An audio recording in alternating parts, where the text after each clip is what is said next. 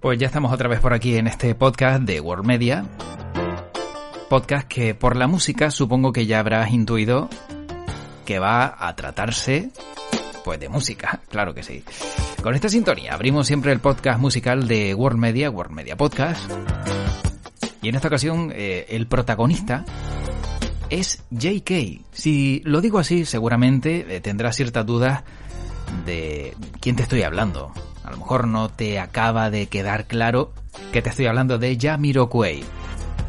Porque se cumplen 20 años, nada más y nada menos, dos décadas, de la que es considerada su obra de funk y música electrónica crucial. Esa Odisea Funk, la Funk Odyssey. Sobre Jamiroquai y sobre su discografía, su música y su forma también eh, muy estilosa de bailar, vamos a hablar en este podcast con Jaime Ojeda. Además seguramente de otros asuntos relacionados con él, porque marcó tendencia en su época y es un hombre que seguramente todavía tiene que darle mucho más al mundo de la música. Y como siempre, de todo esto lo vamos a hablar con Jaime Ojeda, que ya está con nosotros en este podcast. Jaime, ¿qué tal? ¿Cómo estás? Hola, José Luis. Muy bien, muy bien. ¿Tú qué tal? ¿Cómo va todo? Bien, porque eh, todo va bien y encima va mejor cuando veo que de los temas que elige Jaime Ojeda, eh, pues elige un tipo que a lo mejor para muchos pasa desapercibido, pero a mí siempre me gustó. Digo siempre me gustó porque todos los discos que sacó, pues me llamaron muchísimo la atención, incluso pude ir al concierto en Gran Canaria y la verdad que Jamiroquai para mí es un artistazo y, parece que se ha quedado ahí como un poco en el olvido. No sé si eh, de manera independiente lo ha elegido él, pero ya se cumplen 20 años de un disco y tenemos que hablar de Jamiroquai. Pues sí, la verdad que, bueno, son noticias que van eh, saltando, ¿no? Digamos, a la actualidad musical y aunque, y aunque hablamos de un cumpleaños, en esta ocasión 20 eh, años de que cumple un disco de, de la banda Jamiroquai, pues no deja de ser actualidad, ¿no? Y eso habla José Luis, yo creo que de la importancia de este artista y del disco del que vamos a hablar, porque que sea noticia algo que se editó hace 20 años, pues yo creo que, que habla, ¿no? Bien a las claras de, de la impronta que dejó. Y, y, ahora en la entradilla que hacía, José Luis, me, me surgió la pregunta de qué tal estuvo ese concierto, porque yo a Jamiroquai nunca lo he podido ver en, en directo. Ahora te cuento hmm. por qué cuando vino a Tenerife no lo fui a ver. una pequeña anécdota. Pero ahora me, me cuentas qué tal estuvo el concierto, cuando lo viste en su momento y en qué año fue. El año, mm, pues la verdad que no lo recuerdo. Voy a buscarlo no ¿no? eh, porque... Sí, sí, yo también lo tengo sí. un poco cuando estuvo por aquí por Tenerife. Eh, Fíjate una que... suerte que haya estado por aquí. Eh, a ver, 2008, por lo que estoy viendo... En 2008. Vale. 2008, Festival Agua Viva en Gran Canaria, exacto. Fue... a ver, yo en esa época estaba trabajando en, en Cadena 100 y recuerdo que el concierto sí. me pareció brutal, pero cometí el error de quedarme en la zona VIP. Y la zona VIP para ese concierto la pusieron a un lado, pero muy lejos. O sea, podías haber estado ah, vaya. en medio, donde estaba todo el público, sí.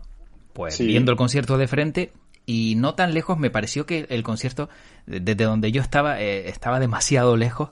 En, en, donde nos ubicaron a, a todos y, y, bueno, eh, por estar con la gente de los compañeros, ¿no? Del, del medio y tal, claro, te, te, quedas, normal, pero, normal. pero bueno, pero lo que vi y lo que oí me pareció brutal. A mí me encantó y es cierto que no sí. vi tampoco mmm, mucha gente. Creo recordar que ese fue uno de los detalles que me llamó la atención porque sí. lo que te decía antes, a lo mejor Jamiroquai no ha sido un artista que a muchos le llegara, pero mm, sinceramente para mí mm, un artistazo y, y yo lo disfruté, lo disfruté muchísimo.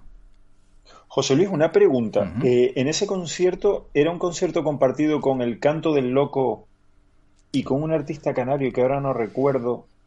Un cantautor sí, canario. Correcto, me suena, me suena el canto del loco. Sí, sí, sí, sí, sí, exacto. Yamiroquai vale. y el canto del loco, eh, si estoy viendo hasta el cartel de junio, mmm, Agua Viva Canaria baila con Yamiroquai y el canto del loco. Sí que además se puso un, bueno, muy típico en él, ¿no? Ponerse esos gorros tan llamativos, pues se puso el típico sí. gorro, ¿no? De, de, de indio de esto de, de, de, de, Apache de toda la vida.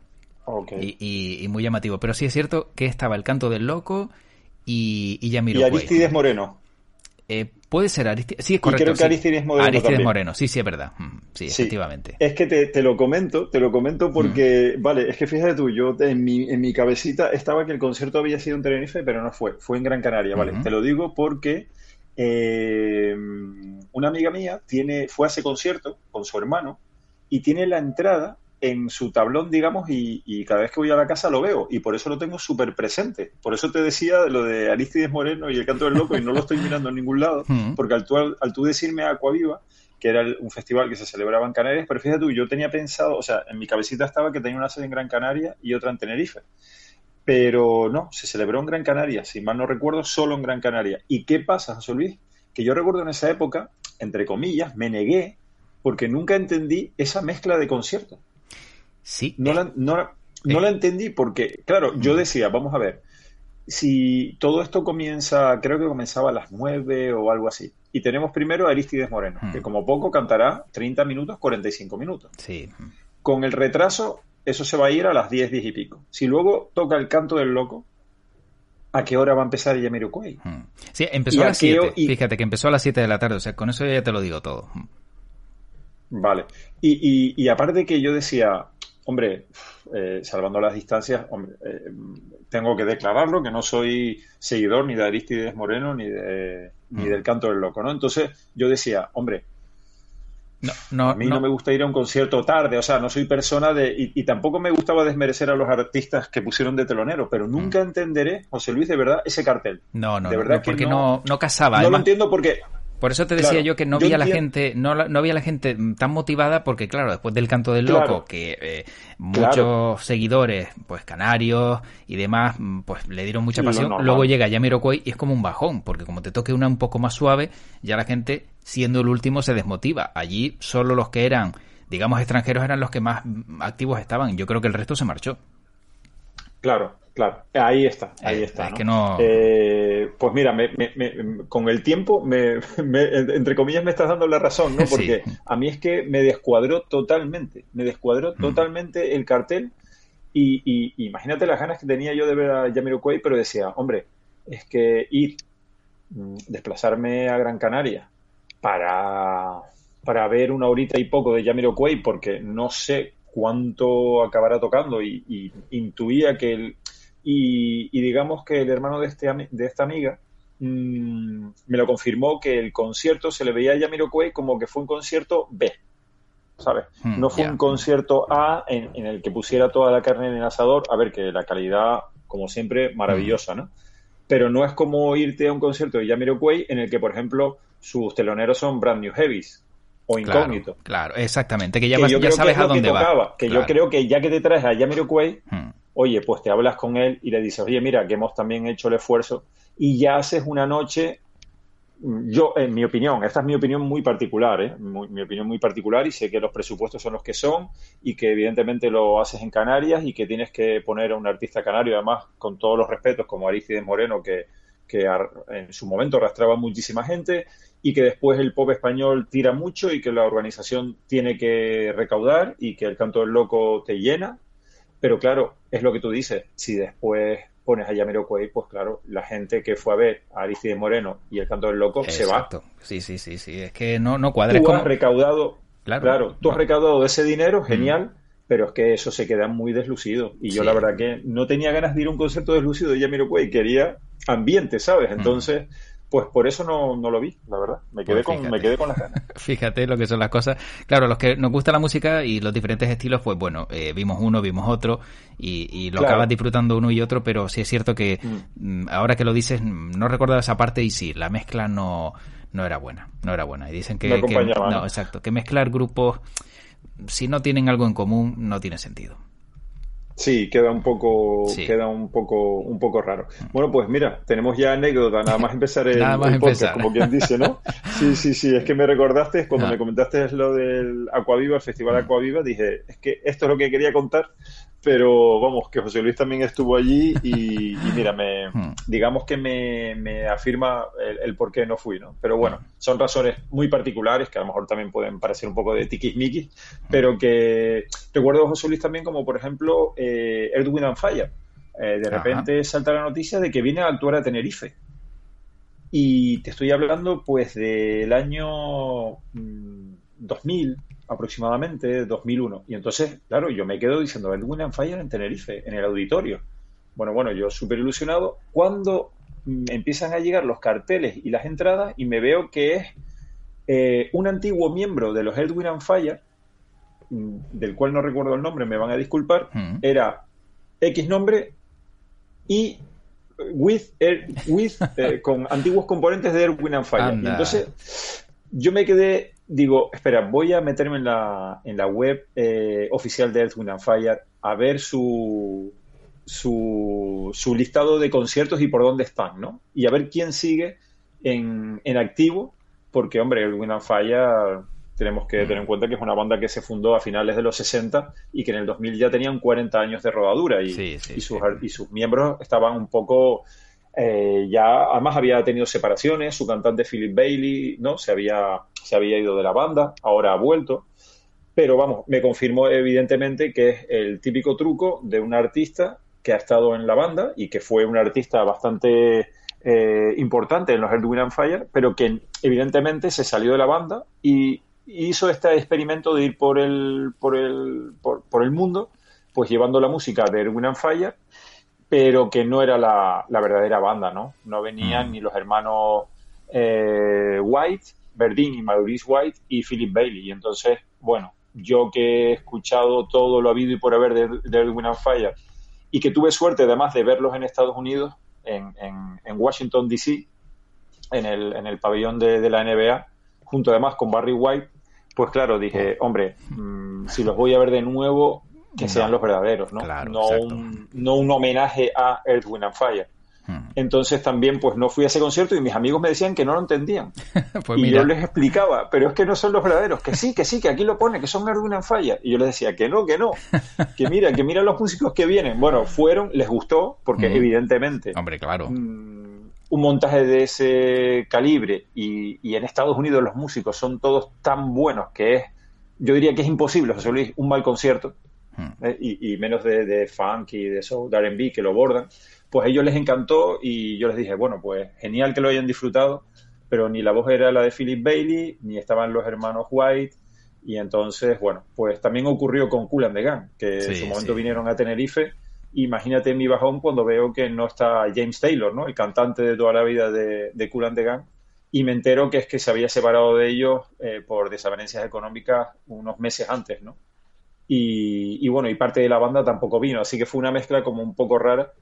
Y el concierto de Cool and the Gang estuvo muy bien, fue en la, en la antigua, en la todavía presente Plaza de Toros aquí en, en Santa Cruz de Tenerife, pero que son cositas que, te, que, que si has vivido ¿no? Eh, el apogeo de esos grupos, pues te dan un poquitito de, de bajón. Entonces, bueno, vayan esas anécdotas para empezar el, el podcast. Bueno, oye, eh, anécdota va, anécdota viene y al final, pues mira, ya Sí. conocemos un poquito más de, de lo que pasó en, en algunos eh, conciertos que, que bueno, que, que si contamos, mira, otro, otro podcast, Jaime, ya, eh, contar experiencias de conciertos, total. que seguro que, vamos, eh, sacamos, sacamos para un buen rato y, y seguro que también quien nos está escuchando diría, ah, pues mira, me gustaría aportar mi granito de arena, que si quieren también pueden hacerlo, porque hombre, experiencias en conciertos puede sacar mogollón de historias, eh, buenas, mogollón. malas, eh, agradables, desagradables, pero sobre todo eh, saber también la opinión de, de quién ha vivido un concierto y, y cómo se lo pasó y, y- qué le gustó. Pero bueno, aquí el protagonista hoy es JK, eh, Jamiroquai, y, y bueno, cuéntanos, porque son 20 años, ¿no? Si no me equivoco, de, de su obra de funk electrónica a Funk Odyssey. Sí, la verdad que son ya 20 años del que en su momento, a- en propias palabras de, de la banda de Jamiroquai, lideradas por, por JK, eh, ellos calificaron de, de experimento, ¿no? Un experimento eh, llamado A Funk Odyssey, que, que la verdad que resultó al final un experimento de lo más exitoso y yo creo que un disco que hace historia, ¿no?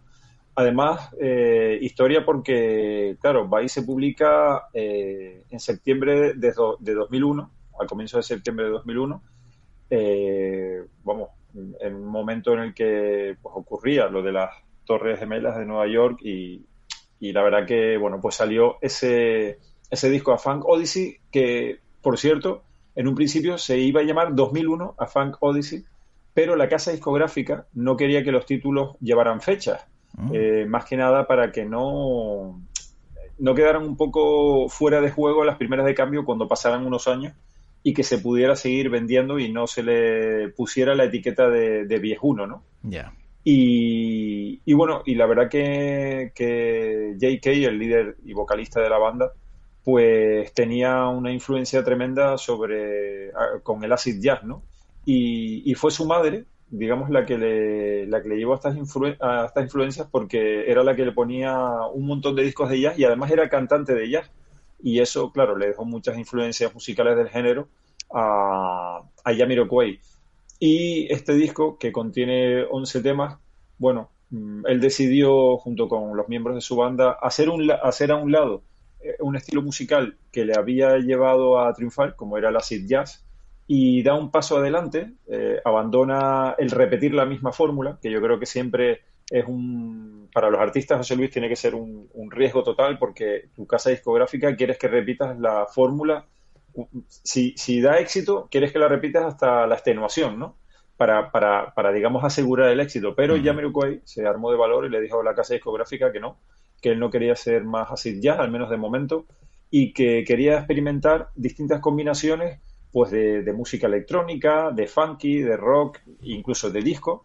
Y, fíjate por dónde la casa discográfica, que en un principio era totalmente reticente, al final le encantó porque se dio cuenta de que Jamiroquai era capaz de, con toda esa combinación de todos esos estilos, hacer un, disco eh, impresionante y además muy comercial se lo pareció a la, a la casa discográfica y no se equivocó porque fue un, éxito increíble el alejarse de las raíces y, meterse con una onda, digamos, muy funky de los años 70, eh, demostrando que era un artista total y, bueno, con canciones te das cuenta enseguida cuando abres el disco, cuando le das a play y escuchas eh, la canción que lo abre que se llama Feel So Good y que, bueno, que, tiene un coro y que, de repente sale todo el funky de, esta banda que, revolucionó, ¿no? Y después no nos podemos olvidar de que todo disco que quiere ser gran éxito y que tú además quieres contentar a tu casa discográfica, que José Luis al final es la que te da todo el apoyo hmm. eh, comercial, de marketing, de distribución,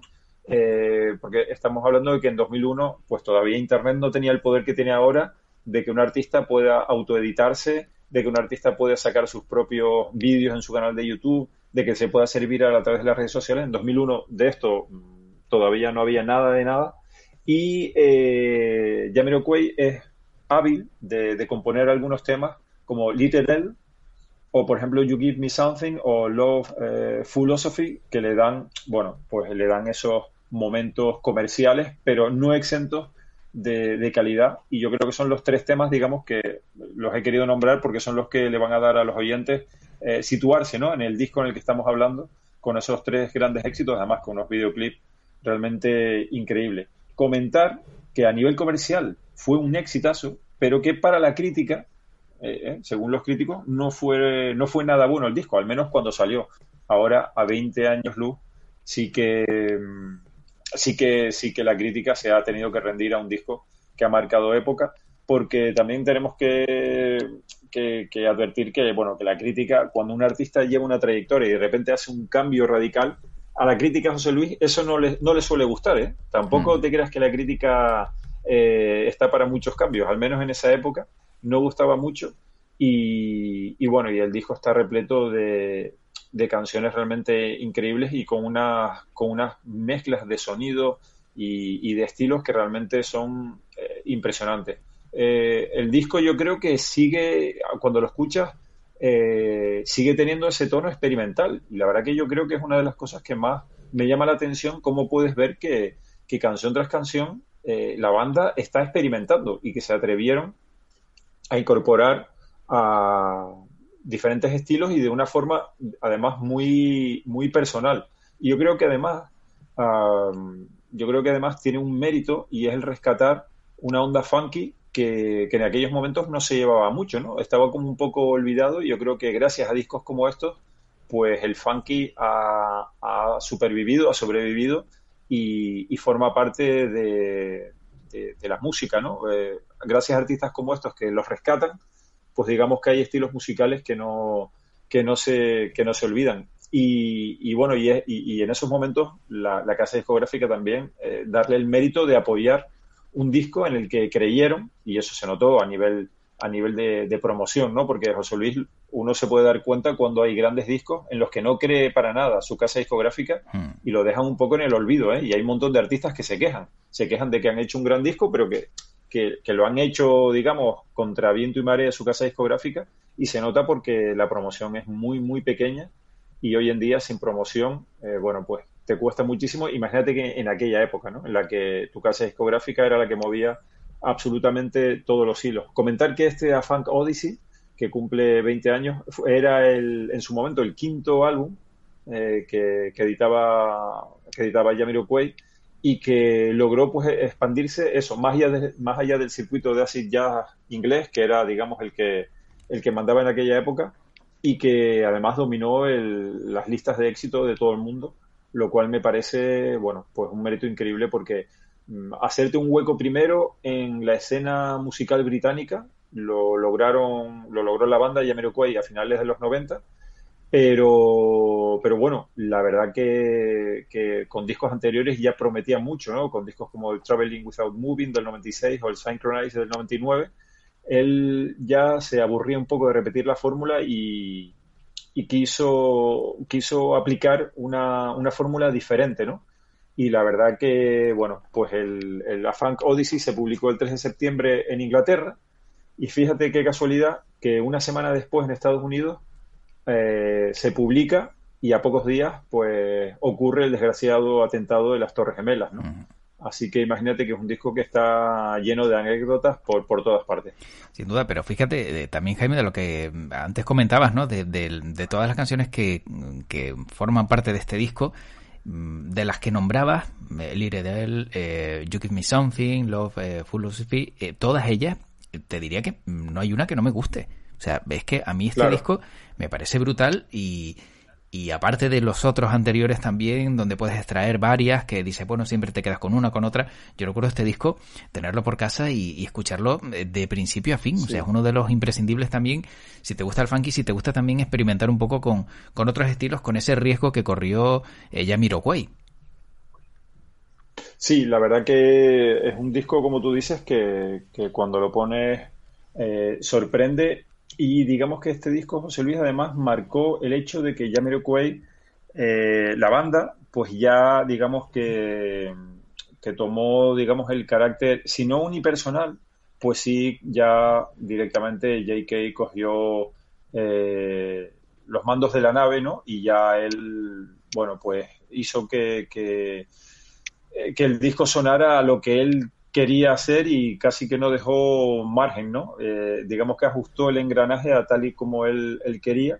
Y, a día de hoy, eh, J.K. sigue diciendo que, el disco se grabó en modo experimental, eh, a modo de prueba y error, ¿eh? O sea, se grabó en plan, bueno, un todo o nada, porque si le llega a salir mal, la verdad que, hubiera sido un estrepitoso fracaso y, y al final eh, pasó todo lo contrario. Tal es, el, tal es el plan que tenía J.K. que hizo cambios de músicos en la formación eh, como capitán en mando, ¿no? Y, digamos que uno de los grandes aciertos fue contratar un nuevo guitarrista que luego ha sido fundamental en la carrera de los siguientes discos, como fue Rob Harris, que, además coescribió junto con J.K. muchos de los, de los temas. Y ese fue, sin duda alguna, algo, algo fundamental para este quinto trabajo de estudio, que, como tú dices, eh, las canciones que es muy difícil que no, que no te gusten mm. y ese Little L, por ejemplo, es, el, es el, yo creo que es el gran éxito de, ese disco, el gran éxito comercial,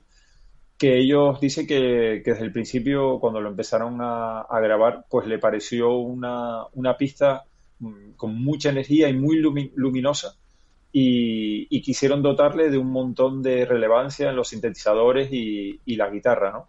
Y la verdad que, bueno, pues fue un, grandioso éxito, a los cuales después le siguieron, pues eso, You Give Me Something y Love Philosophy, que, bueno, que tiene también un tono festivo realmente increíble y con unos ritmos súper pegadizos y después la, el virtuosismo, a la hora de programar los, teclados, ¿no? Para, que den ese ritmo en un disco que además conectaba con, la esencia de la música disco de los 70 y combinarlo con, ese viraje electrónico, bueno, pues yo creo que, es un gran éxito y un trabajo tremendo detrás para, para lograr, bueno, para lograr eh, esa, esa combinación, ¿no? La verdad que, que increíble porque además JK lograba contactar con Beverly Knight, una cantante británica que en aquella época, bueno, pues tenía muchísimo éxito en el Reino Unido y, sumó su voz, ¿no?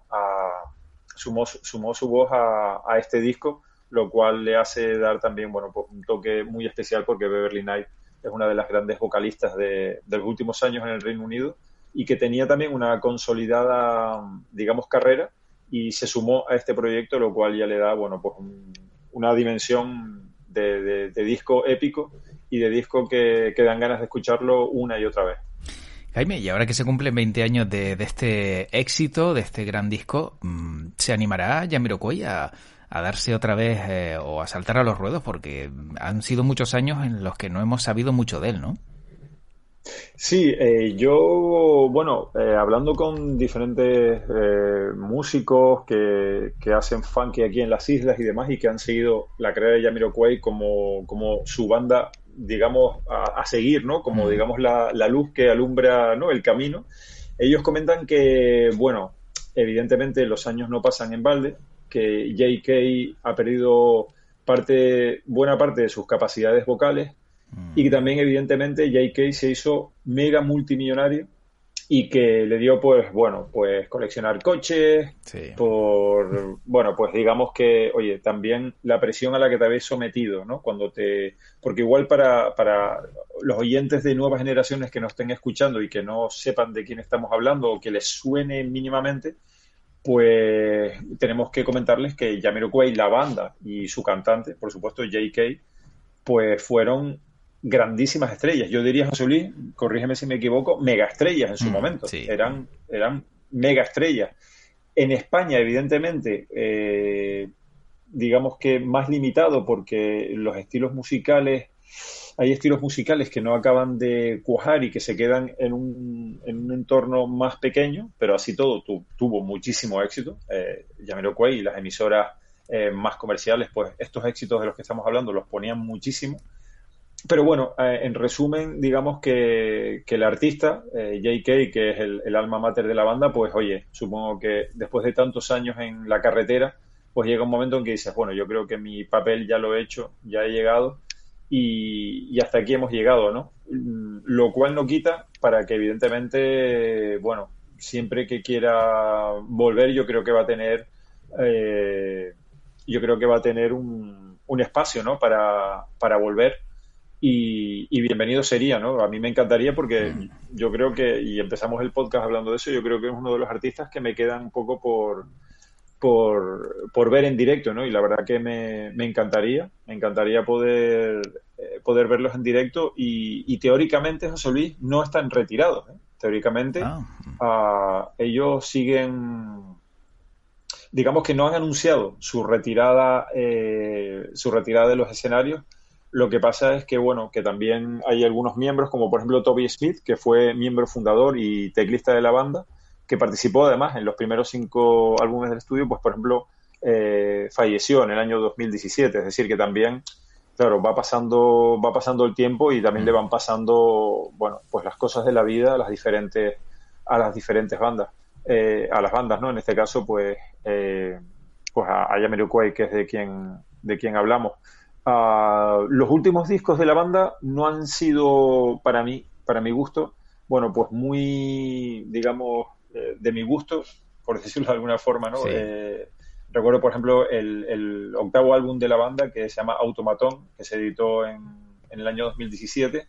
Y, y, bueno, a ver, los discos siempre me encantan de Jamiroquai, pero este, digamos, que se nota ya un poquito, eh, digamos, el, la desgana o, el grabar un poco ya en plan, eh, un poco compromiso, ¿no? Para que la gente no se olvide de mí, eh, porque ten en cuenta que el anterior disco de la banda había sido del año 2010, que es el Rock Dust Light Star, y que anteriormente había sido el Dynamite de 2005 y el, y el Funk Odyssey, del que hablamos hoy, del 2001. Hmm. Así que la banda, eh, bueno, editó discos casi seguidos al comienzo, como fue el Emergency on Planet Earth en el 93, el The Return of the Space Cowboy en el 94 y después el Traveling Without Moving del 96. O sea que en un espacio de tres años editaron tres discos.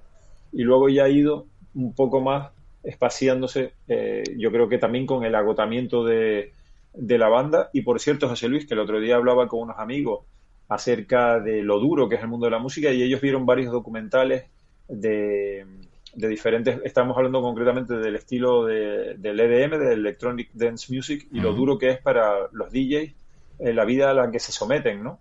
Eh, y, lo difícil que es, porque claro, empiezan a ganar dinero, los managers le empiezan a firmar eh, conciertos y la cosa se complica porque su vida personal casi que se acaba y, y la presión empieza a ejercer. Y yo creo que en este caso, JK, y me lo han confirmado estos músicos que lo siguen, hmm. que él se lo vio venir y dijo, mira, yo me retiro a mi exilio dorado claro. y ahí queda mi obra y ya veremos si algún día me animo a, sacar nuevos discos. Sí, sin duda quizás es la mejor opción, ¿no? Antes de, que acaben contigo, acaba tú con ellos, porque si no, al final, eh, pues mira, te quedas en la nada.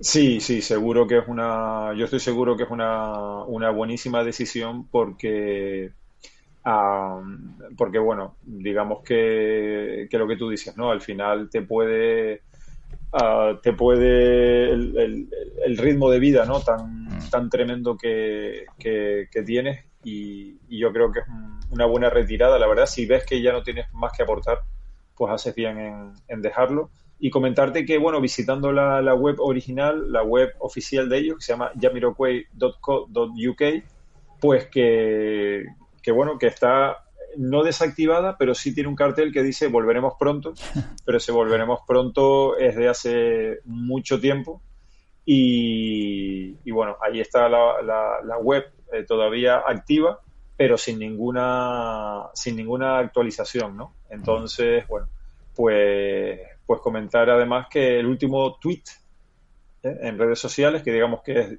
lo más que se mueve ahora, eh, es del 26 de agosto y era para celebrar eh, también años, en esta ocasión, 25 años del disco Traveling Without Moving, así que imagínate eh, la, de aniversarios que, puede esta gente celebrar por, por, los diferentes discos que realmente aprovechamos la ocasión para, para, para aconsejarlos ¿no? y, que, y que se recupere la obra de Jamiroquai que la verdad que, es realmente increíble. Y rectifico porque es que era un tuit fijado, el del 26 de agosto. Mm. Tiene un último de diciembre, de estos días de diciembre, pero es también eso, promocionando el 25 aniversario del disco Traveling Without Moving, eh, así que mira, digamos que en este podcast hemos hablado de, dos aniversarios en uno. Hmm. Bueno, fíjate que yo, la, para, para acabar, la anécdota que tengo también está relacionada con Twitter y, con, con, el protagonista en cuestión, eh, con, con Yamiro desde la cuenta oficial. Eh, y bueno, si quieres te la cuento. Sí, sí, sí, cuéntame. Todo esto tiene que ver, no sé si recuerdas el, el, asalto al Capitolio en Estados Unidos, lo que pasó después del discurso de Trump, la que se montó ¿no? en la sede del Congreso con, con ese asalto de aquellos exaltados que, que, tuvo lugar el, justo el 6 de enero de, de 2021. ¿Lo recuerdas? Sí, sí, sí, sí, pues todo esto estaba absorto en, lo que me ibas a comentar, a ver qué, qué, llega ahora. Pues todo esto eh, había dentro de todos aquellos exaltados había un hombre que se llama Jake Angeli, que era un hombre disfrazado de bisonte, no sé si lo recuerdas. Sí, que sí, tenía un bisonte, que, era muy llamativa la, la, imagen, pues todo esto eh, corrió como la espuma, porque muchos pensaron que era Yamiroquai tuvo... ¿Qué me dice? Sí, sí, muchos por las redes sociales dijeron, ¿qué hace Yamiroquai en el Congreso? ¿Cómo es posible que este hombre se haya lanzado? Porque cierto es que se parece un poco, se parece un poco, y el hecho de llevar ese gorro, pues hizo pensar a algunos que era Yamiroquai. o sea, eh, el tipo tuvo que salir al día siguiente, el 7 de enero, en Twitter a desmentirlo. Cierto es que lo hizo con, con, un poquito de ironía, ¿no? Se grabó un vídeo y lo que dijo en el tweet, eh, pues fue, eh, algunos pensarán que me vieron en Washington anoche, pero me temo que no estuve con todos esos frikis. Dice, y luego ya acabó diciendo, me encanta el sombrero, pero no estoy seguro de que ese sea mi público. o sea que tuvo que desmentirlo por lo que pasó, fíjate. Mm. Claro, pues fíjate tú que yo recuerdo ver esas imágenes en, directo y sí, el, el, gorro, digamos, que llevaba, mm. ¿no? Que es, cierto que se parece mucho, no sé si, si es una copia o idéntico al que suele llevar eh, JK, pero madre mía, en la que te pueden meter, ¿no? Sí. Eh, unos descerebrados como estos, ¿no? que, que hacen esos actos tan, yo creo que no tiene calificativo y que, madre mía, pues desconocía, ¿eh? Desconocía ese, ese acontecimiento, ese, ese hecho, ¿no? Que me imagino que, bueno, pues te tienen que dejar un poco así en un principio desarmado porque las redes sociales se empiezan a mover y tú... Claro, luego, luego controla. Tienes que, Exacto. Claro no, claro, no las puedes controlar y tienes que esperar a que pase la tormenta para tú después decir, bueno, pues ahora hablo yo. Pues no, que no era yo. que, que, que, yo estoy tan tranquilo en, en mi casa con mis coches y no, no, no era yo el que estaba allí, pero claro, uf, es lo que es lo que tiene, ¿no? La verdad que tremendo. Tremendo. tremendo. Bueno, y ya por último, el, Me parece eh, increíble. La, la, definición ¿no? de Yamiroquai, la denominación, también estaba buscando la, la, información a ver si tenía algún significado, y es una palabra que está compuesta por dos vocablos, uno es jam, que quiere decir improvisación, y la otra parte Ajá. es irokai, que hace alusión a las tribus indígenas eh, iroqueses eh, del norte de América. Por eso lleva esos gorros, esas plumas y estos eh, indígenas habitaron eh, pues lo que es Canadá y también eh, estados norteamericanos como Wisconsin y Oklahoma. De ahí que él siempre pues hablara de improvisación y hablara de estas tribus sí. a través de su indumentaria. Vaya, sí, mm. vale, vale. Es que eso conecta, conecta muchísimo, sí. qué, qué, bonito la, la historia. Sí, conecta muchísimo con, eh, bueno, eh, sus primeros discos que hablaban sobre todo de, de ecología, de, de, cuidar el medio ambiente y hablaba de, de todo esto, ¿no? Él siempre tenía ese, ese mensaje detrás y desconocía esto y, y, ahora me conecta todo, ¿no? Yo creo, José Luis, casi para ir acabando, que a mí, digamos, que de lo más que me siempre me, me, trasladó la banda y sobre todo el cantante es eh, un, un, una luz de, de, de verisimil, verisimilitud, lo diré, uh -huh. de, de, de, realidad, ¿no? De que sí. no era una imagen impostada, ¿no? Eh, siempre me ha transmitido eso. Un artista que, que hacía la música que quería, con los sentimientos que quería y con las letras que quería. Siempre me ha transmitido eso. No sé por qué, pero nunca me ha parecido algo impostado, eh, como sí me pueden parecer otros artistas. Este sí que me parecía que todo lo que hacía era movido por su energía y por su feeling. La verdad que, y ahora yo creo que me lo estás, sí. me lo estás reafirmando con estas, con estas eh, curiosidades que me estás contando. Efectivamente. Y no estuvo en el Capitolio, o sea que más. Y no más estuvo para, en el Capitolio. Más para no estuvo en el Capitolio. Por cierto, comentar, sí. comentar, José Luis, que por supuesto es un éxito en Spotify, que que tiene un montón de millones de, de reproducciones y que eh, estamos hablando de, del 25 aniversario de otro disco suyo, el Traveling Without Moving, que se iba a editar en estos días, pero que ha habido problemas de, impresión de los vinilos, de esa edición especial en vinilo, y que se ha trasladado al 21 de, de enero de 2022. Lo digo por si alguno de los oyentes del podcast pues eh, estaba interesado en adquirir esa, esa copia en vinilo que sepa que se va a retrasar hasta el, hasta el 21 de enero de 2022 y después comentarte que una curiosidad que, que digamos que con, con el hecho de, de, de, este 25 aniversario de su disco Traveling Without Moving están haciendo unas sesiones de escuchar el disco en la oscuridad. Ah, y lo están haciendo en eh, un hotel que se llama Screen Rooms en Londres. Uh -huh eh, está en el Soho, en el Soho londinense, que las entradas están a la, a la venta y que lo van a hacer por, por, cuarta vez porque la primera vez que lo hicieron, lo hicieron un poco eh, de forma experimental. Yo creo que como todo lo que ha hecho siempre Yamiro Coel, probar cosas diferentes. Y digamos que después de tres, de, de vender todas las entradas para las tres primeras sesiones, pues han puesto una cuarta que se va a producir el 19 de enero en este hotel, en el Soho Hotel Screening Rooms, uh -huh. para escuchar el disco Traveling Without Moving en la oscuridad. Oye, pues mira, pues tiene buena pinta eso. Así ¿eh? que sí, sí. sí, tiene muy buena pinta. Mm, tiene muy, muy, muy, muy, buena pinta.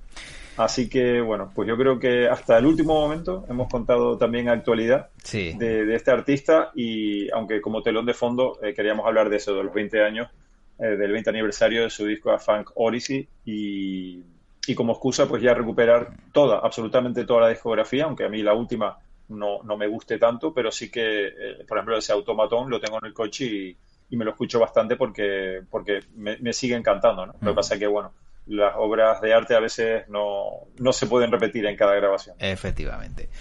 Pues Jaime, la verdad que como siempre un placer haber hablado contigo, haber disfrutado de este ratito musical y de haber tocado un artista que también se merecía su hueco, ¿no? En este podcast como Jamiroquai, que aunque el hombre se haya retirado o se haya tomado un largo descanso, por lo menos lo que dejó, la impronta que dejó, había que, recuperarla y traerla otra vez al presente.